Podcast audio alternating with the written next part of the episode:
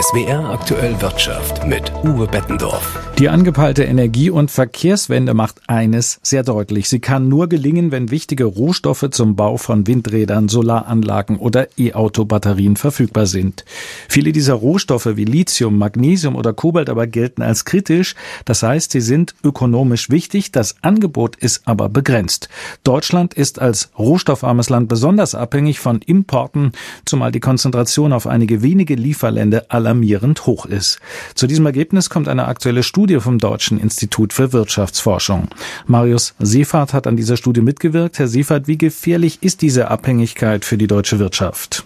Ja, die Situation ist bei den 30 Rohstoffen, die wir uns in der Studie angeguckt haben, durchaus gefährlich. Wir haben in der Vergangenheit zum Beispiel gesehen, dass Abhängigkeiten strategisch eingesetzt werden können. Zum Beispiel hat Indonesien in der Vergangenheit seine Nickel-Exporte eingestellt und da sehen wir, dass Länder durchaus diese Abhängigkeiten ausnutzen können. Von welchen Lieferländern ist Deutschland denn besonders abhängig? Ja, das variiert je nach Rohstoff. Was wir in dieser Studie sehen, ist, dass es auffällig häufig undemokratische Länder sind. Also oftmals kommen über 80, 90 Prozent der Importe aus sehr undemokratischen Staaten, besonders viel aus China, aber zum Beispiel auch aus Kongo. Jetzt hat uns Russland ja drastisch vor Augen geführt, wie die Abhängigkeit in dem Fall äh, von Gasimporten als politisches Druckmittel eingesetzt werden kann. Wie könnte sich Deutschland aus solchen Abhängigkeiten lösen und damit auch für mehr Versorgungssicherheit sorgen? Ja, da muss man zwischen kurzfristigen und langfristigen Maßnahmen unterscheiden. Kurzfristig könnte man zum Beispiel in der EU die Nachfrage bündeln. Dabei geht es vor allen Dingen darum, der Marktmacht einzelner Anbieter entgegenzutreten und so zu schauen, dass die Preise nicht übermäßig erhöht werden können. Oder man könnte die Bezugsquellen diversifizieren. Eine Möglichkeit sind auch verpflichtende Mindestreserven. Langfristig kann man durchaus noch mehr tun. Da ist zum Beispiel eine Möglichkeit Recycling von den Rohstoffen. Man könnte auch die eigene Produktion in der EU und Deutschland hochfahren und technische Innovationen fördern.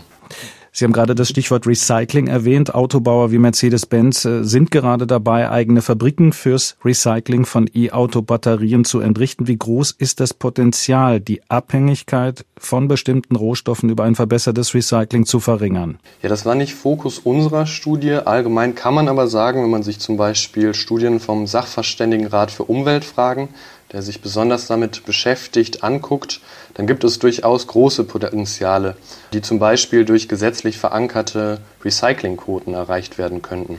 Jetzt gibt es zum Beispiel am Oberrhein Bestrebungen, Lithium aus Thermalwasser zu gewinnen. Dabei soll es sich um das größte Vorkommen in Europa handeln. Sollten wir also auch, Sie haben das gerade so ein bisschen angedeutet, vor der eigenen Haustür schauen, damit wir nicht ausschließlich auf Importe aus äh, oft fragwürdigen Ländern angewiesen sind. Ja, das kann man durchaus in Betracht ziehen. Das kann Sinn machen, um die ökonomische Abhängigkeit zu verringern.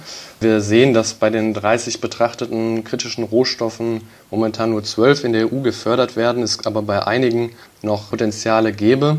Deutschland und Europa werden nicht den gesamten Bedarf aus eigenen Quellen decken können, aber man kann durchaus schon Beiträge dazu leisten, dass die Abhängigkeiten geringer werden, was auch durchaus wichtig sein kann. Letztendlich ist das aber natürlich eine Frage der Politik, ob man sich dafür entscheidet, diesen Schritt zu gehen. Aus ökonomischer Sicht kann es durchaus Sinn machen. Dabei muss natürlich aber auch müssen Umweltbedenken etc. bedacht werden. Marius Siefert vom Deutschen Institut für Wirtschaftsforschung über die gefährliche Abhängigkeit Deutschlands von Rohstoffimporten und über die Möglichkeiten, sich daraus schrittweise zu lösen. Die deutsche Wirtschaft kommt mit einem blauen Auge durch den Winter. Nach Berechnungen des Münchner IFO-Instituts fällt die Rezession weniger stark aus als befürchtet. Auch bei der Inflation zeichnet sich wegen der beschlossenen Energiepreisbremsen eine Entspannung ab. Aus Berlin berichtet Franziska Ritter. Die deutsche Wirtschaft wird nach Berechnungen des IFO-Instituts im kommenden Jahr nur um 0,1 Prozent schrumpfen. Im Herbst waren die Forscher noch von minus 0,3 Prozent ausgegangen. Damit dürfte die Winterrezession milder ausfallen als erwartet. Woran es liegt? Die Strom- und Gaspreisbremsen, die wirken schon ab Dezember. Der Abschlag wird jetzt übernommen. Das wird die Inflation drücken. Und das heißt, es bleibt natürlich dann, wenn man hier nicht mehr so viel Geld für Strom und Gas ausgeben muss, bleibt eben Geld für andere Dinge. Und das ist insgesamt natürlich für die Konjunktur etwas besser. Erklärt Timo Wollmershäuser vom IFO-Institut und mahnt zugleich, dass die Entlastungspakete der Bundesregierung ein zweischneidiges Schwert seien.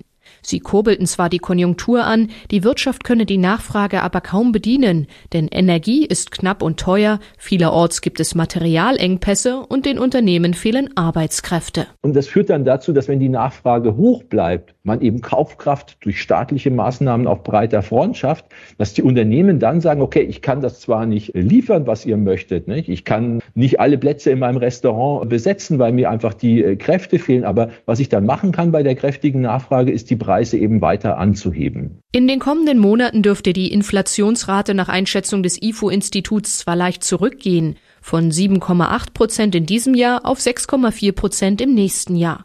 Doch mit einer 2 vor dem Komma rechnen die Wirtschaftsforscher erst wieder für das Jahr 2024. Gerade im konsumnahen Bereichen, also all die Unternehmen, die konsumnahe Dinge herstellen, der Gastronom in den Bereichen Freizeit, Unterhaltung, im Verkehrsbereich, da sind noch ganz kräftige Preiserhöhungen in den kommenden Monaten geplant. Also das wird uns noch eine Weile beschäftigen.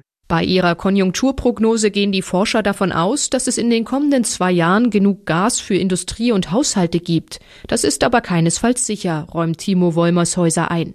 Was passieren würde, wenn es anders kommt? Das würde natürlich die Konjunkturaussichten äh, deutlich verschlechtern, das Wirtschaftswachstum in Deutschland natürlich deutlich stärker reduzieren, als das bislang mit den minus 0,1 Prozent, die wir in unserer Prognose haben, der Fall ist. Für das Jahr 2024 erwartet das IFO-Institut wieder einen Wirtschaftsaufschwung von 1,6 Prozent.